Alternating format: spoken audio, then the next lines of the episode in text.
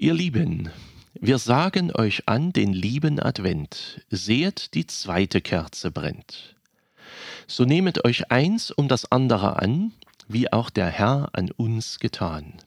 Freut euch, ihr Christen, freut euch sehr, schon ist nahe der Herr.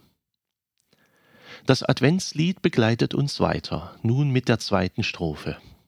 Jetzt brennen zwei Kerzen am Adventskranz. Und außerdem war der zweite Advent in diesem Jahr auch der Nikolaustag. Dem Bischof von Myra ist in Dippoldiswalde eine der ältesten Kirchen Sachsens geweiht. Seit etwa 800 Jahren ziert sie diese Stadt. In ihr gibt es eine wunderbare Serie von Fresken mit Nikolaus-Legenden, die wir teilweise bis heute noch kennen. Die bekannteste Legende ist sicher die, als Nikolaus einen Nachbarn beschenkte. Der hatte drei Töchter konnte sie aber nicht verheiraten, weil er das nötige Geld nicht hatte. Das bemerkte Nikolaus und schenkte ihm für jede seiner Töchter einen Goldklumpen. Er warf sie nachts durchs Fenster ins Haus, und der Mann fand sie am Morgen, und er verstand auch den Wink. Mit der Zeit wurden alle drei Töchter verheiratet. Nikolaus wollte natürlich nicht, dass diese gute Tat bekannt würde, aber sie wurde doch erzählt. Nikolaus stillte einen Sturm. Er half bedrängten Seeleuten mit ihren Segeln und Masten und Seilen. Einmal linderte er eine Hungersnot im Land, indem er Getreideschiffe, die gerade im Hafen lagen, einfach entladen ließ, jedenfalls teilweise.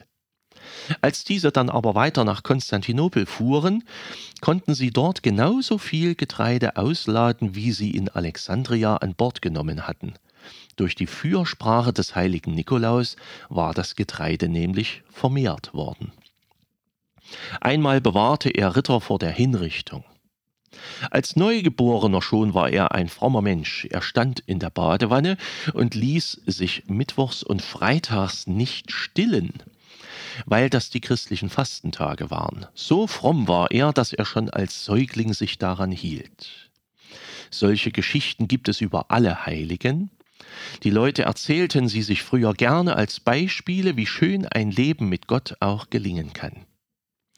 Und in der Nikolaikirche in Dippoldiswalde kann man alle diese Geschichten von Nikolaus in Bildern sehen. Vor allem aber aufgrund der ersten Geschichte mit dem Goldklumpen beschenkt man sich noch heute in der Nikolausnacht. Am Abend des 5. Dezember stellen die Kinder Schuhe vor die Tür, die dann im Namen des heiligen Nikolaus von den Eltern befüllt werden. Oft war es freilich auch ein Teller, auf den dann etwas gelegt wurde.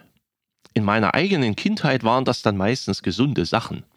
Ein, zwei Äpfel, eine Apfelsine, wenn es mal welche gab, Nüsse und dann nicht mehr ganz so gesund, aber eben auch schön Schokolade, die ersten weihnachtlichen Plätzchen und schon bald waren Schuh oder Teller voll.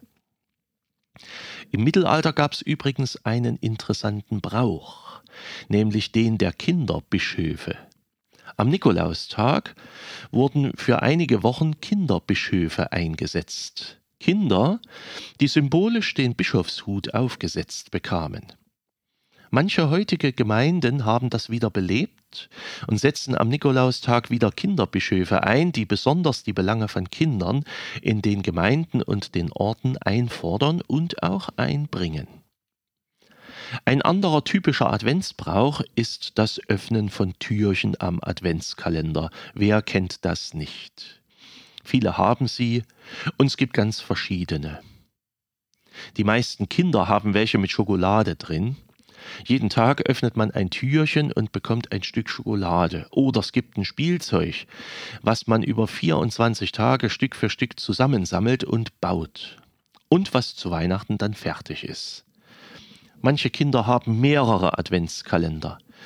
Mir erzählte ein Kind mal in der Grundschule, es habe sieben Adventskalender zu Hause. Ehrlich gesagt, ich befürchte fast, dass das Kind recht hatte. Und sicher ist auch das längst nicht der Rekord. Ich selber habe einige thematische Kalender, jedes Jahr entscheide ich mich für einen. In diesen thematischen Kalendern geht es um biblische Pflanzen oder Heilkräuter oder auch Musikinstrumente oder auch Kirchenausstattung. Jeden Tag eines hinter den Türchen. Vor einigen Jahren habe ich mir mal einen Adventskalender mit 24 Sorten Weihrauch gekauft und noch heute räuchere ich manche Tage im Advent mit diesem Kalender. Es sind interessante Düfte dabei, bei manchen reißt man aber auch schnell die Fenster auf, bevor sie überhaupt richtig verräuchert sind. Einmal hatte ich einen Kalender, der sah wie eine Ikonenwand aus einer orthodoxen Kirche aus. Und er reichte bis zum 6. Januar. Das war interessant. Über den ganzen Jahreswechsel bis zum Epiphaniasfest hin noch Türchen aufmachen zu können. Für andere Leute gibt es Whisky, Adventskalender, Biersorten, Wellnessartikel, Badesalze und vieles andere mehr. Ich habe in diesem Jahr einen Adventskalender mit der Wartburg. Und mit diesem Kalender geht es durch die Weihnachtsgeschichte hindurch. Für jeden Tag gibt es einen kleinen Abschnitt und für die Adventssonntage dazu noch eine Lilienblüte.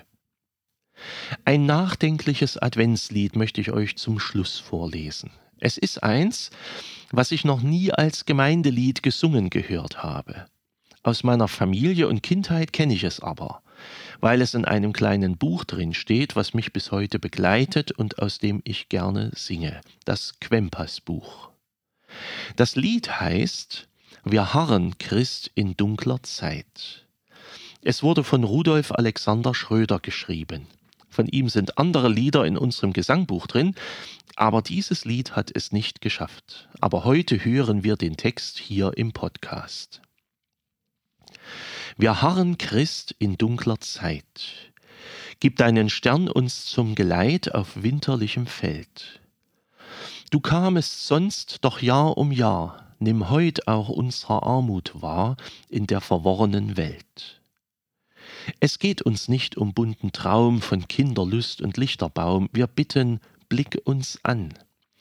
Und lass uns schauen dein Angesicht, drin jedermann, was ihm gebricht, gar leicht verschmerzen kann. Es darf nicht immer Friede sein. Wer's recht begriff, der gibt sich drein, hat jedes seine Zeit.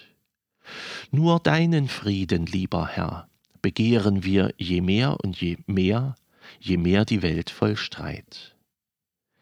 Ich habe dieses Lied jedes Jahr immer mal wieder für mich gesungen. Aber in diesem Jahr ging's mir besonders nahe, mit seiner Sehnsucht nach dem Angesicht des Heilands, in dem wir Frieden finden mögen. Tatsächlich kommt mir die Welt manchmal sehr streitsüchtig vor und sehr verworren. Und dann auf Jesus Christus blicken zu können, auf die friedliche Krippenszene zum Beispiel, das verleiht eine innere Ruhe, die im Advent und in der Weihnachtszeit meistens selten ist.